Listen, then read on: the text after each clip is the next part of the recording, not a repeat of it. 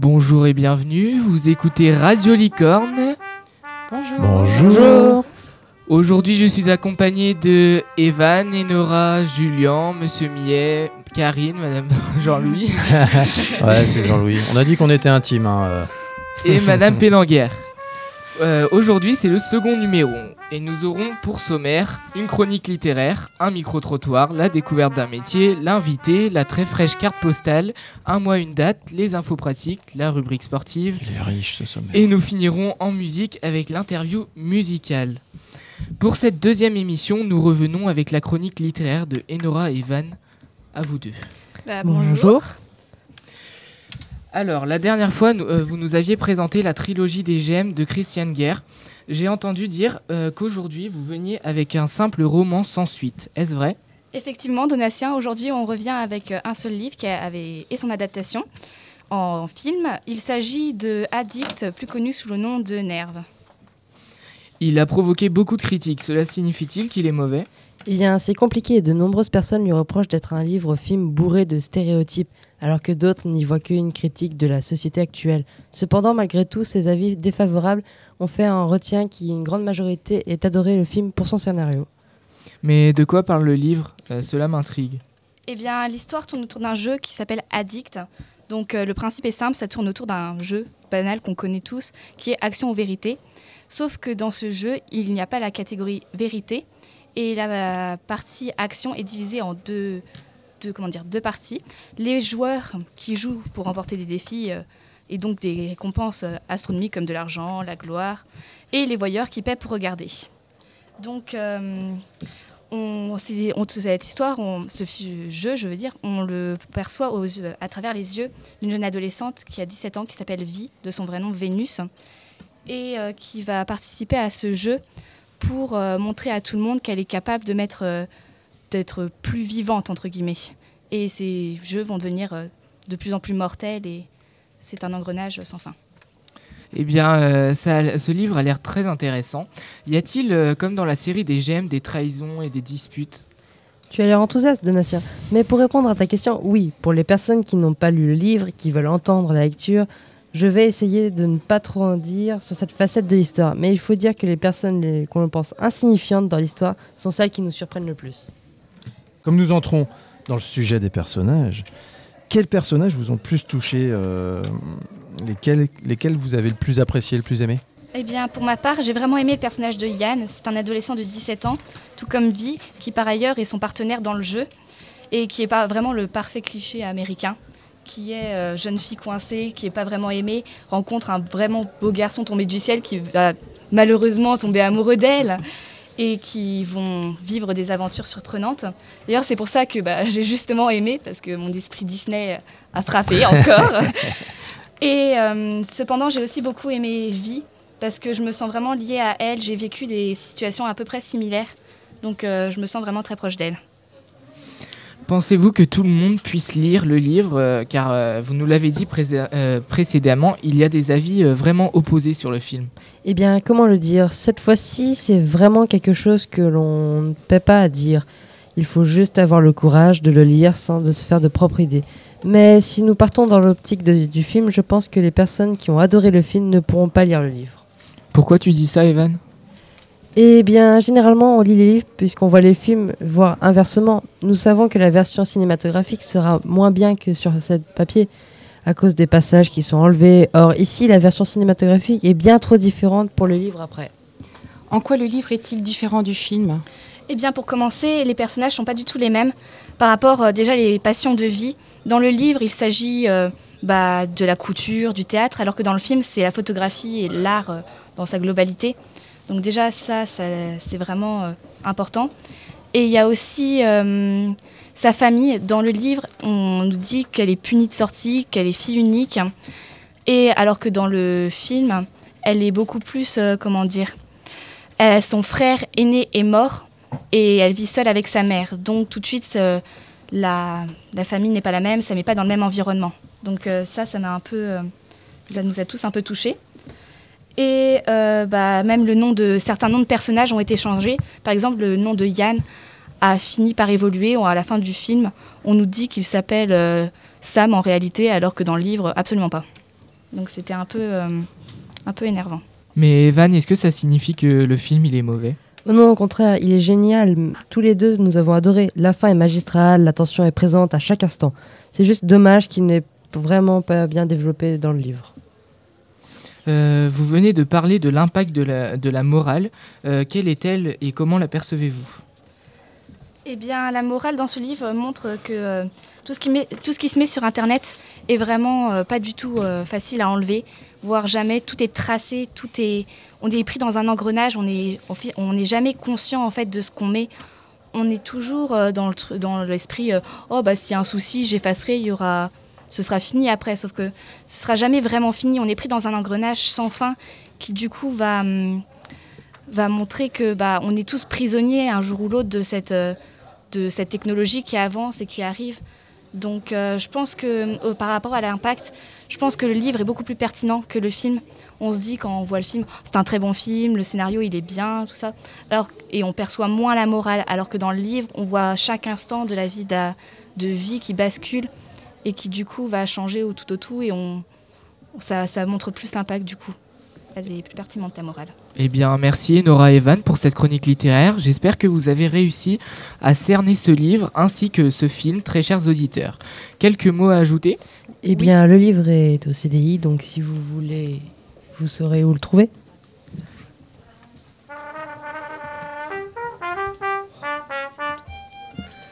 Eh bien, Evan et, euh, Nora reviennent tout, euh, maintenant tout de suite sur, euh, pour un micro-trottoir qui avait comme sujet Êtes-vous pour ou contre l'uniforme? Karine, nous donne le contexte. Alors, l'uniforme a été abandonné en France depuis 1968. Et donc, ce sujet est un sujet qui revient chaque, chaque année à la rentrée scolaire. Evan et Nora se sont intéressés à ce phénomène. Euh, en effet, selon un sondage de la BVA réalisé en 2016, deux ti- les deux tiers des Français se disent favorables au rétablissement de l'unico- de l'uniforme à l'école. Et ce chiffre, il est en évolution? Ça augmente? Ça baisse? Eh bien, nous pouvons dire que c'est un score qui est en augmentation sur 5 ans. Il n'était que de moitié en 2011. Où pouvons-nous le croiser en France euh, et qu'en est-il à l'étranger? Pour répondre à la question, en France, nous pouvons surtout le retrouver dans les lycées militaires ou dans les internats d'excellence. Nous nous trouvons aussi dans plusieurs écoles chance, des écoles privées, malgré qu'il soit rare de l'apercevoir dans des zones métropolitaines. Nous avons plus de chances que des départements d'outre-mer, car le port de l'uniforme en Martinique et en tiers d'établissements et le pratique. Il est même génér- généralisé en Guyane, malgré qu'il ne s'agisse plus qu'un code vestimentaire. Alors à l'étranger, il est, il est plutôt rare, je crois, Evan. Euh, oui, on peut le retrouver dans certains pays comme euh, le Royaume-Uni ou euh, le Japon, Chine, Corée. Mais franchement, on n'en trouve pratiquement pas. Il y a aussi le cliché des règles strictes dont les cravates, pantalons pour les garçons, tandis qu'il s'agit de jupes pour les filles. Cependant, malgré tout, on peut dire qu'à ce sujet, euh, on abandonne les sujets du style euh, média, sondage, et nous voulions avoir notre propre idée sur la question. C'est pour ça qu'on a réalisé un micro-trottoir avec les élèves euh, du lycée, des citoyens lambda et du personnel pour avoir un avis global sur la question. Nous vous laissons écouter euh, du coup notre, notre petite œuvre. Bah, c'est cool de pouvoir s'habiller avec les vêtements qu'on veut en fait. Pas avoir un uniforme imposé selon aussi les formes des trucs, genre jupe pour les nanas ou pour les gars. Alors, je dis non parce que pour moi, on doit pouvoir s'habiller comme on veut. On saurait plus distinguer les moches, les beaux. euh, mon mec, euh, je pourrais plus voir ses habits. euh, je suis désolée, non. Je ne suis pas. Ah, mais non, on sera tous pareils. euh, non, non. Très lugubre, une mauvaise ambiance. Nous pouvons voir que les, amis sont, les avis sont mitigés dans les tendances pour le non. Les réponses qui reviennent le plus souvent portent surtout sur le style propre à chacun, à chacun des personnes, mais, vous, chronique d'animateurs, les techniciens, la radio, que pensez-vous? Quel est votre avis sur la question? Alors, sur le port de l'uniforme, euh, moi, si j'avais un avis à donner, euh, je pense que ça résoudra pas les questions euh, voilà, fondamentales. Ça peut avoir des avantages, ça peut aussi avoir des inconvénients. Je pense pas que ça masque tant que ça euh, voilà, les, différences, euh, les différences sociales, parce qu'on voit bien qu'à l'étranger, on peut aussi accommoder son uniforme. On peut avoir des uniformes euh, très classe euh, à 2000 euros et puis des uniformes à 40 euros. Je pense pas que ce soit vraiment une question, une question fondamentale en fait. Bah, moi aussi, je suis avis. plutôt pour. Moi aussi, je suis plutôt pour. Pourquoi? J'ai pas de raison. pour, pour le port de l'uniforme, Donatien Oui, j'ai pas, j'ai pas trop de raison. D'accord. Alors, je ne sais- si Anne Pénanguer, qui est professeure d'espagnol. Alors sincèrement, si c'est pour euh, justement se, se démarquer par cette histoire de, de marque qui réapparaît, parce qu'il y a cette histoire de... Enfin, on peut porter un, un uniforme qui vaut très cher et un autre pas du tout. Je ne sais pas si ça peut changer quelque chose. Je pense que ça m- montrerait plutôt une, une orientation, je dirais, politique de l'établissement, ou voire religieuse, et c'est pas le but. On est dans un lycée, nous, qui est pluriculturel, qui est très mélangé. On est là pour vivre ensemble, c'est l'école de la vie, apprendre à se respecter les uns les autres. Et je crois que bah, nos différences se voient forcément dans notre façon de nous habiller. Mais je pense pas que. Enfin, je crois que le lycée de Cornouailles, justement, de cette façon-là, est un lycée d'ouverture. Et c'est vrai qu'on n'est pas en train de se regarder, de savoir si on a des Nike, pas des Nike ou des trucs comme ça. Alors moi j'ai un Ah. bémol. Ah. J'ai un bémol à apporter sur le fait que ça peut euh, symboliquement montrer qu'on vient dans un espace un peu particulier et que euh, c'est un peu la tenue de travail. Oui, c'est vrai, on pense aux C'est-à-dire arts que euh, plastiques. voilà, moi je- quand je suis chez moi, je m'habille pas comme je viens au lycée.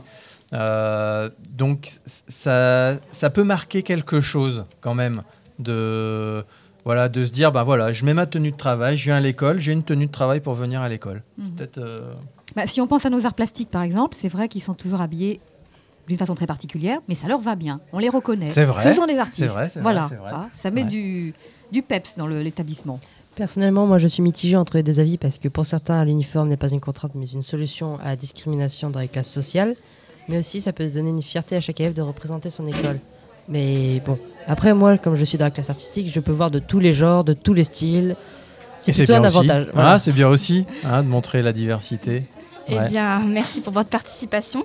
Pour conclure, on peut dire que du coup, euh, sur ce débat, le port de l'uniforme n'est pas clos et qu'il suscitera encore beaucoup d'interrogations de la part des professeurs, des parents et surtout des élèves. Merci à tous les deux pour ce micro-trottoir. Bah, de rien. Nous passons à la découverte d'un métier. Alors, euh, Madame Bob Garner euh, est intervenue dans la classe euro-espagnole de Madame Pénanguer, la seconde 7. Ses élèves avaient quelques questions, euh, dont pouvez-nous euh, décrire votre métier et votre parcours professionnel C'est euh, seulement euh, la peinture sur céramique, le dessin, la technologie. Et donc j'ai eu mon CAP, puis j'ai fait un brevet de technicien en art appliqué. Donc là, c'est plutôt la création du décor, euh, des formes. Et puis après, j'ai fait un brevet de technicien euh, supérieur en stylisme de mode. Et donc après, je me suis installée en tant que potière, euh, en, en tant que décoratrice euh, à Ponscorf, euh, en Bretagne. Comment avez-vous eu l'idée de vous lancer dans la céramique? Et qu'est-ce qui vous a donné envie de faire ce métier? Alors j'ai toujours aimé le dessin, déjà au collège en fait. Euh, donc j'avais de bons résultats en, en dessin. Et donc euh, il y a une école qui était... Moi je suis née dans l'Est, à côté de Dijon, et il y a une école qui, qui est juste à côté de chez moi. Et donc, euh, après mon brevet, euh, je suis allée dans cette école qui est un lycée professionnel de céramique où on peut passer le CAP, euh, le brevet de technicien en céramique. Tout tourne autour de la céramique, aussi bien la décoration, le, modelage, le, tournage. Voilà, donc c'est là où j'ai fait mon CAP et mon brevet de technicien en, en art appliqué. Euh, donc à notre âge, vous étiez déjà passionné par les arts plastiques, c'est ça? Voilà, tout à fait. Moi, j'ai toujours aimé, euh, j'ai toujours aimé faire du dessin. Et quand j'ai découvert la céramique, j'ai vraiment euh, vu que là, euh, c'était, c'était mon domaine. Même si j'ai fait un BTS en stylisme de mode, je me suis vite rendu compte qu'en fait, c'était la céramique qui me plaisait le plus. Alors, qu'aimez-vous dans votre travail? Alors, ce que j'aime, euh, bah, comme je vous disais, c'est, c'est la création. Euh, ce que j'ai apprécié dès que je me suis installée, en fait, euh, c'est que j'aimais beaucoup travailler euh, sur commande. Donc c'est vraiment par rapport à ce que voulaient les gens. Je faisais beaucoup de plaques de numéros de maison. Donc en fait, les numéros de maison, les gens me donnaient un thème. Je réalisais un petit croquis, souvent devant eux. Et donc ça leur faisait des pièces uniques à chaque fois. Voilà, et le, bah, la relation avec les gens me plaît beaucoup. Bon, la création. Et puis aussi euh, donner mon savoir, ça j'aime beaucoup aussi. euh, montrer aux enfants et aux adultes, perpétuer en fait la tradition. Voilà. Donc vous nous avez dit que vous étiez passionné par les arts plastiques. En plus du sens artistique, quelles compétences sont requises pour exercer votre métier? Alors il y a beaucoup de techniques en fait. je n'ai jamais cessé en fait de me, de me former. Donc j'ai commencé par la décoration, après j'ai continué par le tournage, donc euh, vraiment réaliser la forme. Et après j'ai fait également, euh, j'ai créé mes décors. Donc là c'est de la chimie, vraiment. Euh, on mélange différentes matières premières pour avoir une poudre, ce que vous avez vu la dernière fois. Je vous avais montré mon émail. Donc là, on mélange différentes poudres pour obtenir comme un verre après cuisson. Donc là, c'est aussi de la chimie. Donc il est vrai qu'il faut quand même...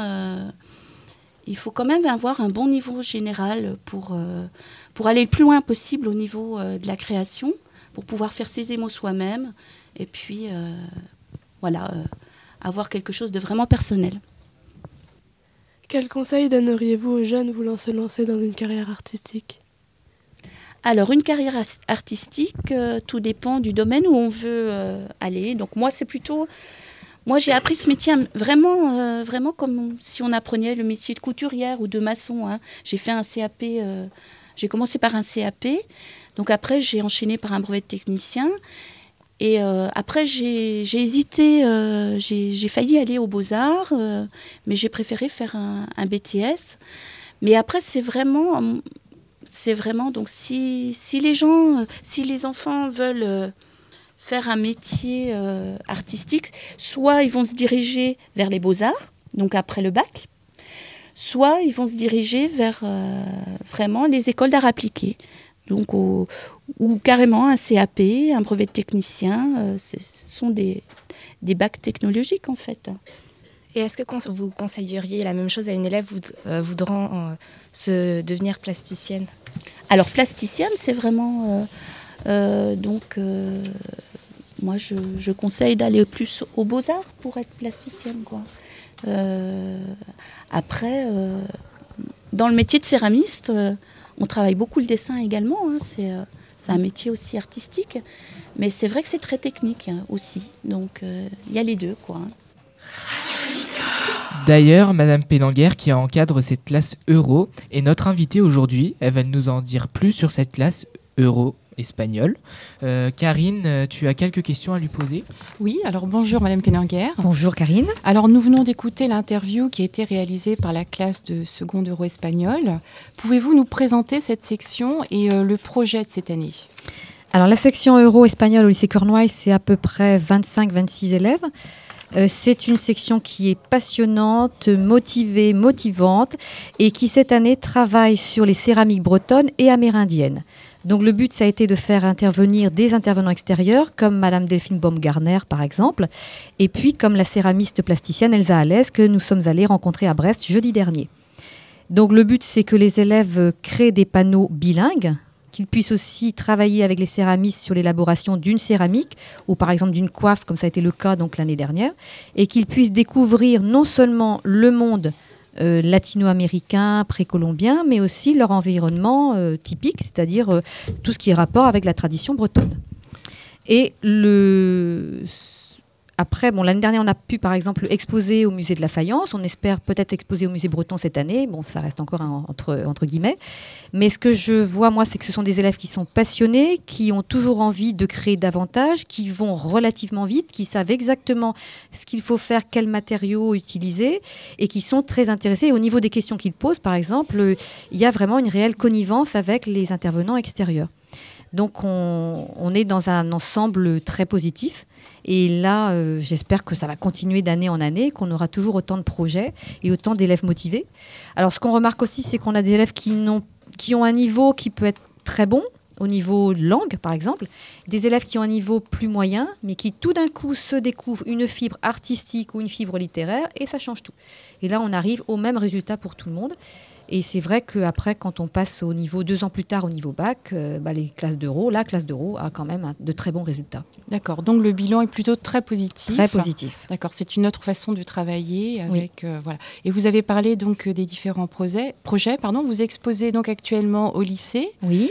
Et euh, il y aura d'autres choses en vue pour l'année prochaine? Alors l'année prochaine, c'est de travailler avec Elsa Alès, donc la plasticienne que nous avons rencontrée jeudi dernier, sur la fête des morts au Mexique et notamment sur les ex-voto mexicains, dont elle est spécialiste, avec une technique particulière au niveau de la céramique, qui est la technique du colombin. Donc quand on a visité son atelier, on a été très étonnés. C'est un atelier de, curiosité. Il y a des choses très bizarres, il y a des écorchés, il y a des gens qui ont des têtes, pas de tête. Bon, c'est assez étonnant. Mais il y a toujours un- une relation, il y a toujours un, euh, on dire ça, une sorte de message qui passe. En fait, c'est très, ce qu'elle fait a sa raison d'être. Et c'est quelqu'un qui elle-même euh, a commencé par répondre d'une façon assez, je dirais, assez, hum, un petit peu euh, timide.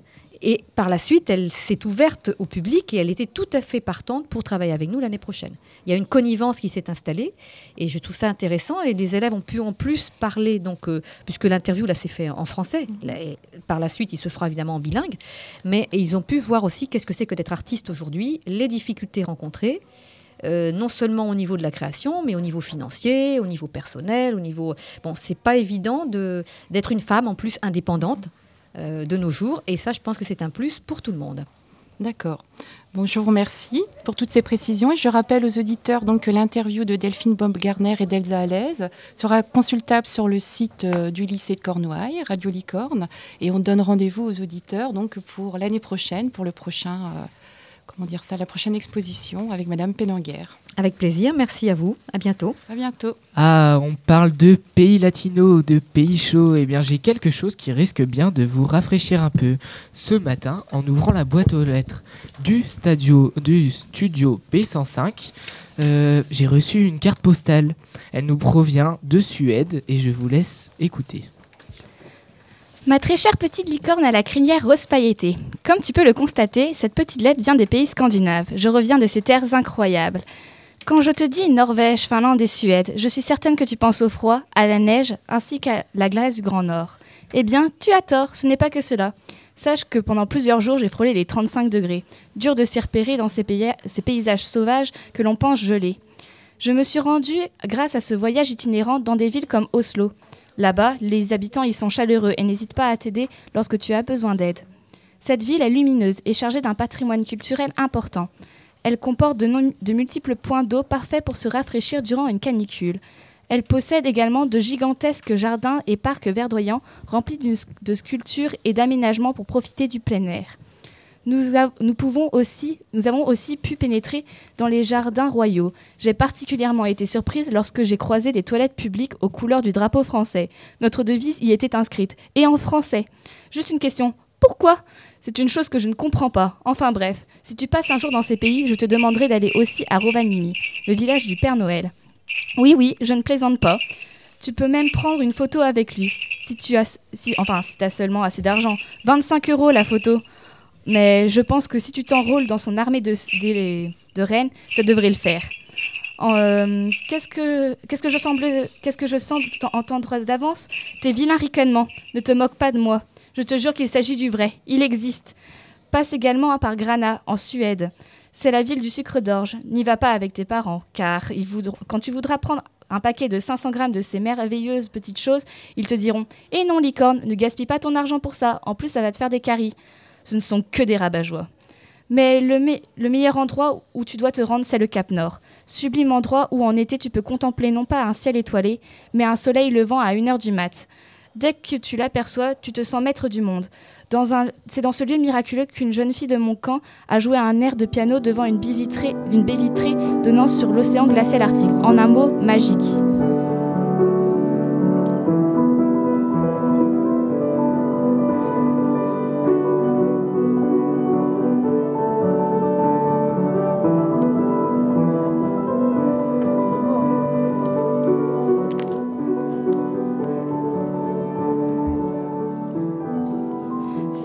J'ai mangé des plats typiques comme du saucisson de Rennes, ça a l'odeur de croquettes pour chien, du, pâté, du pain polaire ainsi que des biscuits, je t'en ferai goûter, c'est juste délicieux. Les paysages étaient sublimes. L'eau des lacs était si bleue que la Méditerranée et les rives ressemblaient à des îles paradisiaques. La nature verdoyante paraît sereine, et l'homme aussi insignifiant qu'une fourmi. Si je peux te conseiller quelque chose, c'est de partir au galop afin de visiter ces trois contrées aussi mystérieuses que sublimes, qu'un conte se fait. Cependant, n'oublie pas de prendre de tout en termes de vêtements, car là-bas, le temps change aussi vite que quand Mati- Mami- Mimi Mati claque des doigts pour disparaître, c'est-à-dire en une seconde. Gros bisous magiques et à la prochaine, petite licorne. Oh, on sent bien que cette lettre nous a été écrite avec amour et passion. Et elle vient de loin. hein. Ah oui.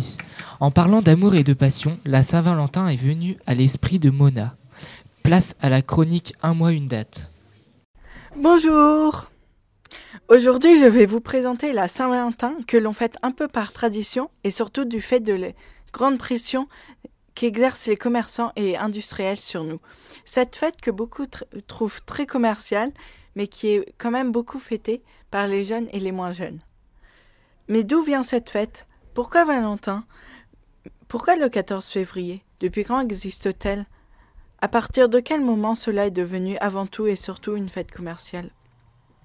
Beaucoup d'historiens s'accordent à dire que la Saint-Valentin trouve ses origines dans la Rome antique, lorsque l'empereur Claude II interdit le mariage ou même des fiançailles pour empêcher le choix que ses soldats auraient pu faire, qui est de préférer rester avec sa fiancée plutôt que de partir à la guerre. Mais un prêtre catholique nommé Valentin, furieux, décide de, marier les amoureux en secret. À la découverte de son manège, il est envoyé en prison jusqu'à sa mort, décapité un 14 février, et la date est restée. Pour d'autres, la Saint-Valentin trouve ses origines dans les Lupercales de la Rome antique. Ces fêtes annuelles sont fêtées par les Luperques. Ce sont des prêtres, entre le 13 et le 15 février. C'est une, une fête religieuse de purification. Lors de cette fête, les Luperques sacrifiaient un bouc à leur dieu dans la grotte de Lupercal, près du mont Palatin. Cette grotte est une figure emblématique puisque c'est là que, selon la légende, euh, Romulus et Rémus auraient été recueillis et allaités par la louve. Ces jeunes hommes, euh, lors de leur découverte par un berger, ont été trouvés avec euh, seulement une peau de bouc sur eux. Le sacrifice du bouc signifie la mort, mais les rires aux éclats qui suivent signifient la résurrection. Le choix du bouc s'explique car c'est un symbole de fécondité, mais en 440, le pape Gélas Ier met fin à cette tradition païenne en décidant de prendre Saint Valentin comme saint patron des fiancés et des amoureux, et c'est lui qui décidera de la date, le 14 février, puisque c'est déjà le jour de sa fête. Voilà, j'espère vous avoir appris des, choses aujourd'hui, et au 14 février prochain, vous pourrez ressortir votre histoire préférée et tout le monde sera impressionné.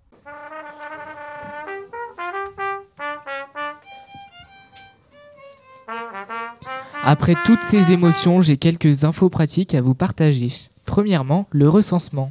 Il s'adresse à toutes les personnes qui vont avoir 16 ans ou qui viennent tout juste de les avoir. Oui, y a-t-il déjà un délai pour se faire recenser Et Donatien oui, c'est pour ça que je vous dis qu'il faut, qu'il faut y aller très vite. Euh, vous avez l'obligation de vous faire recenser dans les trois mois qui suivent votre anniversaire. Et où doit-on se rendre pour se faire recenser? Vous devez le faire à la mairie de votre commune dans laquelle vous résidez ou sur Internet. Lors de, son- de cet enregistrement, il nous est remis un certificat de recensement. Et à quoi ça sert? Alors, ça sert à être reconnu, entre guillemets, c'est-à-dire enregistré par les services des armées françaises et ainsi d'être convoqué à la journée citoyenne euh, quelques mois après, environ 8 à 10 mois. Ah, d'accord. J'espère que cette, information va servir à beaucoup d'entre nous. Mais ce n'est pas fini. Je crois que tu avais une autre information à nous communiquer, Donatien.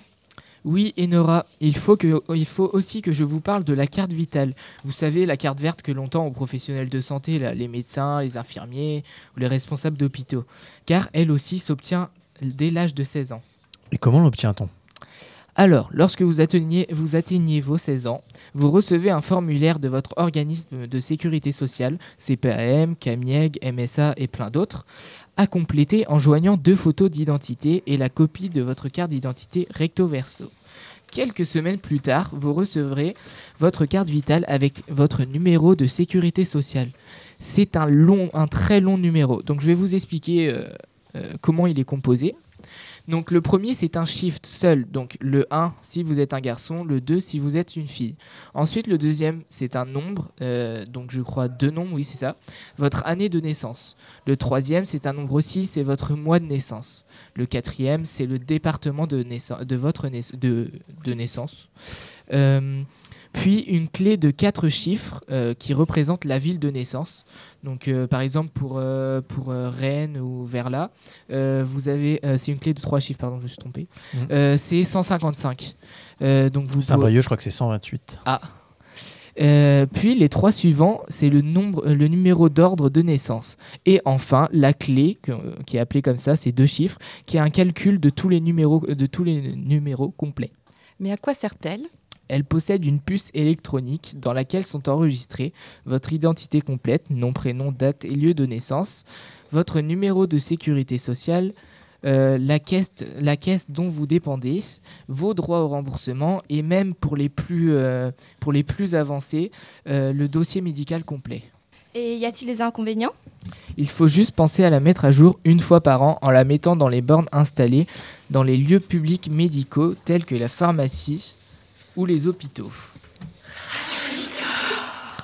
On parlait de santé et c'est bien connu. Le sport, c'est bon pour la santé. Julien s'est intéressé au sport cette semaine et nous a concocté une chronique très très sportive. Oui, alors cette semaine, c'est un sujet sur Paris, candidate aux Jeux Olympiques de, de- de 2024. Donc Paris, candidate malheureuse à l'organisation des Jeux Olympiques de 2012, est finalement volontaire pour accueillir ceux de 2024. L'enjeu est très lourd étant donné l'état des finances publiques. Le Conseil de Paris a donné son feu vert au projet. En effet, la capitale a présenté le 17 février 2016 les détails de la phase 1 de son projet, confirmant le mariage du Paris de carte postale et de la banlieue, en particulier de la Seine-Saint-Denis, pour l'accueil de l'événement. Puis, le 7 octobre, la phase 2 axée sur la gouvernance et les finances, avec la volonté de se tenir à un budget de 6 milliards d'euros. Le troisième et dernier volet de la candidature parisienne a été remis ce 3 février 2017 et traite de l'impact et de l'héritage des Jeux. Oui, la France peut porter une candidature olympique, a assuré Bernard Lapasset, ancien responsable de la Fédération de rugby. Oui, mais à condition d'envisager une candidature modeste, avec un budget de 6 milliards pour un coût final de moins de 4 milliards. En réutilisant un- maximum d'infrastructures déjà existantes, Roland Garros, le Parc des Princes ou encore le Stade de France, qui pourraient accueillir les cérémonies d'ouverture et de clôture. La candidature parisienne associe aussi des lieux emblématiques de la capitale comme la Tour Eiffel pour le départ du triathlon ou les Champs-Élysées pour le cyclisme sur route. Seule une piscine olympique manque pour ces Jeux. Un centre aquatique devant être construit non loin du Stade de France, a-t-il été précisé début 2016. Le slogan de cette candidature, Made for Sharing, venait partager de sa traduction française, est vivement critiqué par les citoyens qui souhaitent que ce slogan ainsi que la chanson officielle, elle aussi en anglais, soient remplacés par des paroles françaises. Paris et Los Angeles restent seuls en liste ap- après que Budapest ait finalement renoncé après une pétition anti-JO ayant récolté de très nombreuses signatures. Rome avait auparavant déjà jeté l'éponge. La nouvelle maire de la capitale italienne Virginia Raggi, estimant que la ville était déjà trop endettée pour se lancer dans l'aventure. Paris affrontera donc Los Angeles qui a un budget encore plus réduit que les capitales françaises de 5 milliards d'euros. La perspective de financement privé et la promesse d'organiser les premiers JO au bilan énergétique positif, la Cité des Anges est une concurrente redoutable pour la capitale française. Paris, qui a déjà postulé en vain à plusieurs reprises à l'organisation des Jeux, ceux de 1992 remportés par Barcelone, ceux de 2008 organisés à Pékin, puis ceux de 2012 raflés par Londres, entend tirer les leçons de ces échecs passés et espère que cette fois sera la bonne.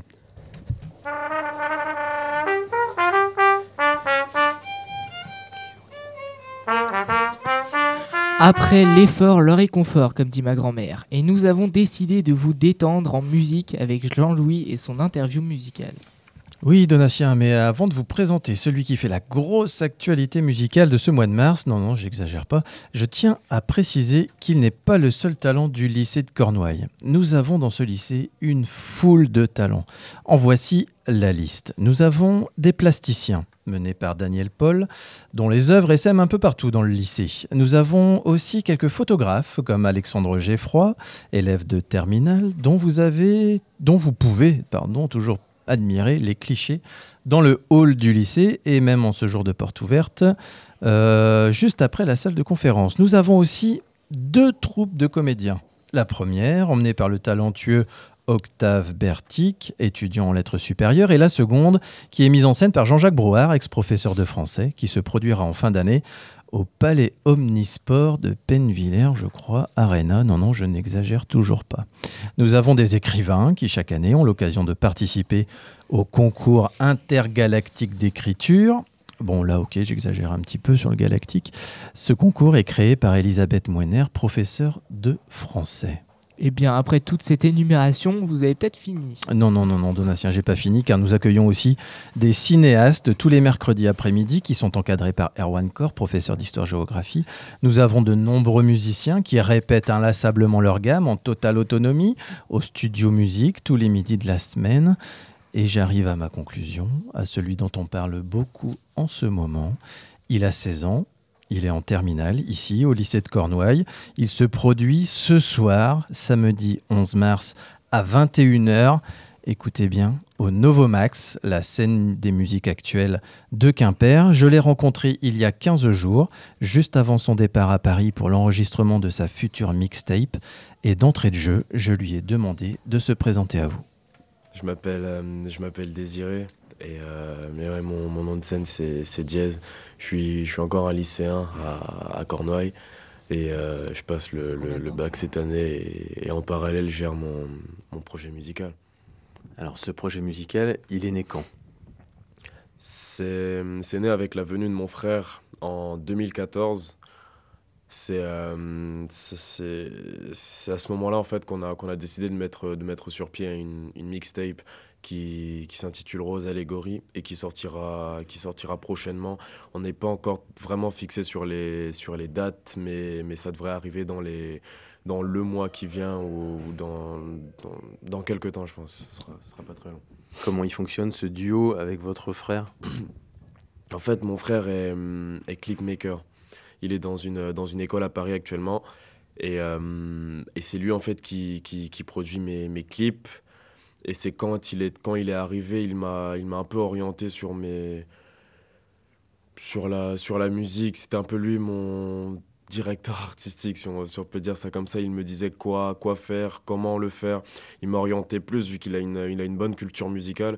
Après, à partir de là, je me, je me basais sur ça et j'essayais d'être plus, plus inventif et plus créatif pour trouver vraiment un univers qui me correspondait à moi. Et euh, quand c'était quand ce qu'on créait ou ce que, ce que je faisais en tout cas était, était assez bon, on cherchait à, à l'enregistrer et on le clippait. Alors, il y a un premier titre qui est écoutable et regardable sur YouTube, c'est O Level. Ouais. On l'écoute? Oui, on peut. On se retrouve après.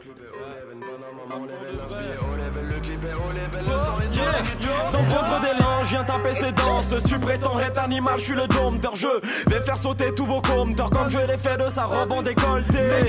C'est vrai qu'il est comme ça, je file confie-toi, évite-toi l'affront. Quand lui il est mis dans le feu car il est dangereux. Ne tiens pas l'atmosphère est incandescente, allumez-les. Allumez Lequel de ces flots ferait mal au meilleur? Tu cours sur l'instru et t'as mal au mollet. Combien d'entre vous seront relégués? Tu diras que ce n'est pas ton genre, que ma rime n'est pas de part ou que je fais comme tout le monde. Je m'en bats de ta répartie bancale et je dirais que je n'ai pas ton time. Non, Panama mon level, l'inspire au level, l'inspire au level, le clip est au level, le clip est au level, le flow est sans limite, tout le monde est high. Panama mon level, l'inspire au level, l'inspire au level, le clip est au level, clip est sans limite, tout le monde Essaye pas de jauger ma force, avaler apprécie. Les grandes gueules passeront toujours inaperçues. Même sans m'investir, j'impose le respect. Du moins, je fais comme si je vous ai dans mon estime. Agama. Mola, j'écris sans thème seulement pour m'annoncer. Vous faire cliquer, j'avoue que c'était le but. Pardonnez-moi si je suis trop à l'ancienne. Le son va t'ambiancer. T'as kiffé le flow que j'ai mis en scène. Je suis déterminé et confiant, mec. J'ai comme pour de vrai, je m'ennuie en fait. Je ne rame ni pour ma vie ni pour mon département. Cette pute ne s'intéresse qu'aux ébats sexuels de la vie des autres. J'ai vu des emmerdes, des filles dénudées de leur respect, c'est malheureux. Je suis meilleur, toi, tu sais. Pas moi, non. Bah, voyons quand tu seras au top de ta forme, je poserai encore les bras ballants. Je suis silencieux, toujours redoublé d'efforts sinon tu meurs. Couper les s'il le faut sinon tu meurs. La monnaie la pute qui en finance une autre. Ok, je m'adresse à tous les capricieux, je vais m'occuper votre cas messieurs. Je compte pas qu'un sitôt, je suis différent du rappeur qui parle de la vie qui n'est pas la sienne. C'est l'homme primitif, l'homme primitif. Contrer mes phases du là, dis-moi qui peut. J'avance en équipe sans passer de big up. Les prémices de l'homme seront bargées, vont kicker. L'inspire, l'inspire, le clip est relève, le clip est relève, le flow est sans limite, tout le monde est high, Panama relève, l'inspire, relève, l'inspire, relève, le clip est relève, le clip est relève, le flow est sans limite, tout le monde est high.